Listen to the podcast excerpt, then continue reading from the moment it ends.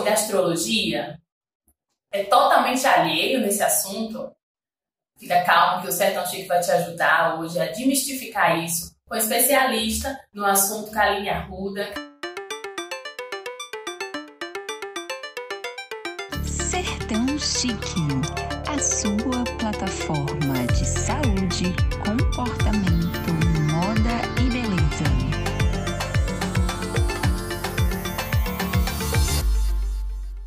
Eu sou Kaline Arruda, sou astróloga, terapeuta holística, astroterapeuta e estou atuando aí no ramo do autoconhecimento há alguns anos, é, empreendendo também no ramo das terapias. E é importante dizer que ela atende aqui no Vale do São Francisco, tá, gente? Então, quem é da região já, ó, pode se garantir com esse atendimento. Então, para a gente começar, explica para a gente o que é realmente astrologia. Bom, a astrologia é uma linguagem simbólica, né? A gente ouve muitas pessoas perguntando ou dizendo que não acreditam ou se acreditam em astrologia, né? A astrologia não é uma crença, né? Ela é uma linguagem simbólica onde a gente interpreta o que acontece no céu, né? O que acontece com os astros, como eles interferem aqui na Terra, no nosso comportamento, né, nas nossas percepções, nas nossas sensações.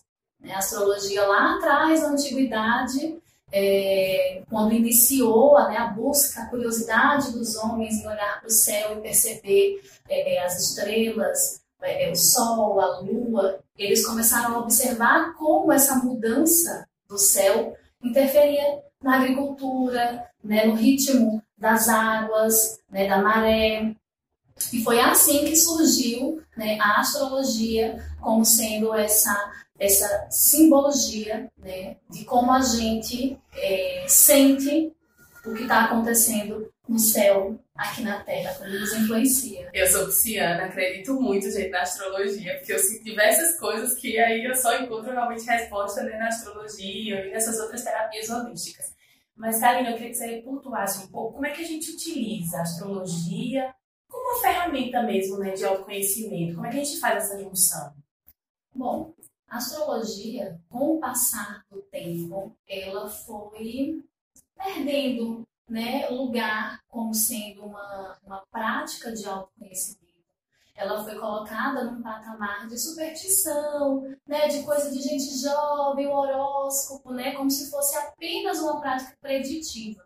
E não é. Muito pelo contrário. É possível sim é, prever alguns fatos, né? Mas a astrologia, ela é de fato, eu gosto muito de dizer que o mapa astral é o mapa da nossa alma, né? É o nosso ser está ali, dentro daquele gráfico. Né? Então, como autoconhecimento, quando a gente analisa o mapa astral, entende né, aquelas energias em cada casa astrológica, o mapa é dividido em 12 áreas, né, que são as 12 casas. Cada casa representa uma área da nossa vida. Cada área da nossa vida tem um signo regente e em cada área a gente expressa a energia desse signo. Né? Então, é, nós somos muito mais do que o nosso signo. Né? O mapa, ele é o nosso ser como um todo. Então, quando a gente conhece o nosso mapa astral, a gente se conhece verdadeiramente. E como, qual a importância né, da gente aplicar esses conhecimentos no nosso dia a dia? Assim, de que de que forma mais prática, né? Que isso me ajuda. Dá um, um exemplo aí pra gente. Então, o mapa, ele, ele, quando a gente se conhece profundamente, né, o mapa astral que traz é, dentro daquele gráfico, daquelas energias, informações dos nossos dons e talentos, informações dos nossos padrões de repetição, dos nossos desafios, de como a gente lida é, com as nossas relações, como é que a gente usa a nossa comunicação a nosso favor, né? Então, quando a gente conhece essas informações, fica mais fácil da gente se autorregular. Fica mais fácil para a gente é, se recalcular as nossas rotas, né? No momento em que a gente está passando por um desafio, de você pensar, é, relembrar, né, quem você é, como aquilo ali, aquele, aquele planeta, aquele, aquele signo naquela casa, naquela área da sua vida, ele funciona para você. Né? Então, na astrologia, nós compreendemos é, luz e sombra, né? Então, todas as energias, elas têm um oposto e um complementar. Então, quando você está vivendo desafios, quando você está em desarmonia em alguma área, é porque com certeza você está em um polo. Entende? Então, Buda já, já deu a dica, né? Que o caminho do meio é o ideal. Então, se você vai muito para um extremo ou muito para outro extremo, você cria desarmonias na sua vida. Então, você conhecendo o seu mapa astral, entendendo né, que esse, esse tipo de atitude, eu estou muito de um lado desse polo, eu sabendo, né, compreendendo qual é o outro lado, fica muito mais fácil de você se harmonizar, né? Se relembrar e seguir de uma outra forma, fazer de uma outra maneira. E tem gente que fica achando que realmente signo é só para ah, juntar minha alma gêmea, que eu vou conhecer o amor da minha vida. E na verdade ajuda também você a entender um pouco mais como é que você se relaciona melhor com as pessoas, né? Com o mundo como um todo. Totalmente. Nesse sentido é, essas características né, dos signos que a gente vê, ah, é, o signo tal é calmo, é tranquilo. Isso são características gerais, mas a gente pode levar isso realmente a fundo ou, ou não? Tipo, ah, eu leio lá, no, eu li lá na revistinha que, sei lá, vou falar de peixe, tá, gente, que é meu signo. Ah, o pisciano é um, uma pessoa muito calma, muito doce, muito amorosa. Eu não me vejo nele. Aí eu fico perguntando como é que ele fica dizendo que pisciano tudo isso eu não, não, me encontro né, ali. Muitas vezes você não se reconhece naquele, naquelas características. Isso. É, os signos, eles são muito amplos. A energia do signo ela é muito ampla.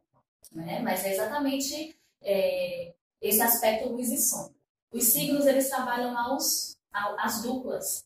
Né? Então, peixes trabalha junto com virgem.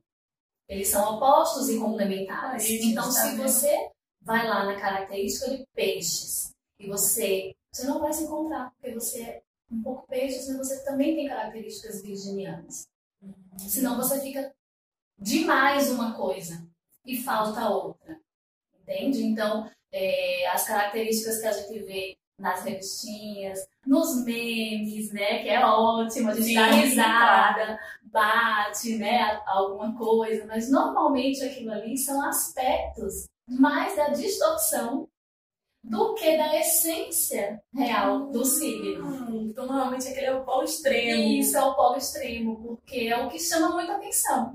Porque a gente fica muito nos extremos, né? Infelizmente, a gente aprende muito nos desafios. Sim. Então, nós vamos muito para um, um extremo, aí quando a gente sente a desarmonia, aí a gente uh, vai para outro de novo e a gente vai. Que legal. É importante a gente saber disso, porque eu acho que também leva a gente a, a, a procurar levar de uma forma mais séria, realmente, nessas características que a gente vai é, observando e conhecendo durante essa trajetória da nossa vida, né, com os mapas. Porque tudo isso está muito relacionado também com a nossa data de nascimento, de fato, né? Com o nosso horário. É, eu estava até observando outro dia de que até o horário que você coloca no seu mapa astral interfere. Então, Sim. se você erra o horário, você pode errar completamente seu mapa astral.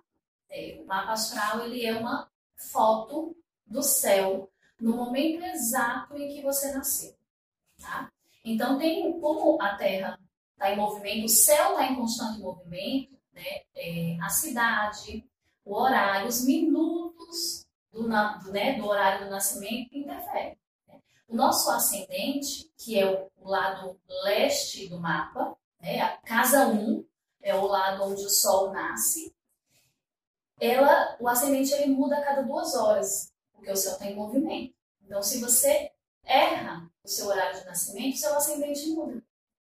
E aí todas as outras casas vão mudar também. Inclusive aqui que a gente está pertinho Juazeiro Petrolina, o mapa em Juazeiro e o mapa em Petrolina ele já dá diferença, conta da latitude e da longitude. Então, gente, não é a mesma coisa. Então, se você nascer em Petrolina, seu mapa vai ser de um jeito. Se você nascer em Juazeiro, o mapa vai ser de outro, mesmo você morando na cidade. Nascendo no mesmo horário, no mesmo dia, vai dar uma diferença mínima, porque aqui é muito próximo, vai dar diferença de graus, né? Em alguns Sim. planetas, em alguns é, signos, em algumas casas mas vai ser diferente. Então a gente tem que ficar bem esperto quando a gente resolver fazer o nosso astral. Aline, aproveita e fala, né? Onde é que você atende, aqui quem pode te procurar, onde é que você está localizada, dá um telefone também para contato para quem se interessou. E também explica um pouco assim do serviço que você faz, né? Porque eu entendi que não é só você faz leitura do mapa, mas você faz também outras, outras coisas, né? A partir da, da, da, da construção e da leitura desse mapa. Como que funciona? Bom, eu atendo em Petrolina e em Juazeiro. É, atendo online também, né? E faço leitura de mapa astral com enfoque terapêutico, né? Não faço aquela leitura de previsão, né? eu faço uma leitura com olhar terapêutico, ou seja, focado em algum desafio que a pessoa esteja realmente vivenciando. Então a gente né, foca o olhar para ajudar a pessoa a resolver. É autoconhecimento. É autoconhecimento, total. Para você se melhorar, para você buscar aí sua, sua melhor, sua, sua progressão, né? Assim. E também faço astroterapia, que é um acompanhamento astrológico em no mínimo quatro sessões. Então, é uma leitura do mapa, mais aprofundada. Né? Na leitura do mapa astral é uma sessão única de uma média de duas horas, uma hora e meia, duas horas, na astroterapia, a gente faz quatro encontros, no mínimo, né, é, focando em pontos desafiadores do mapa, auxiliando a pessoa no seu processo de autoconhecimento e de autorregulação, de equilíbrio, né, dela encontrar ali as formas de se equilibrar e de resolver as questões. E nesse processo de astroterapia, eu ainda incluo outras terapias para dar suporte emocional, energético para a pessoa. Então, tem aplicação de reiki, de barras de axis, de floral de bar. Ah, então, e faço é todo um conjunto de é terapias, não é um... Não é que chegar lá, a gente vai só olhar seu mapa e dizer, olha, você é uma pessoa que está passando por essa determinada situação. Não. Vai te ajudar nesse processo justamente para você superar né, aí suas dificuldades e começar a aplicar realmente energia nos seus pontos positivos. E você, ó, deslanchar para o mundo. É um processo terapêutico mesmo. Então, gente, ó, procura Kaline. Foi um prazer ter você aqui com a gente. Obrigada por essa conversa. E a gente fica muito feliz, porque eu acho que é uma, uma porta né, que se abre. A gente está vendo um momento agora tão conturbado no mundo, que a gente tem uma ferramenta né, que auxilia a gente a, a transitar de uma forma mais leve né, na nossa vida. Acho que é fundamental. Isso, com certeza.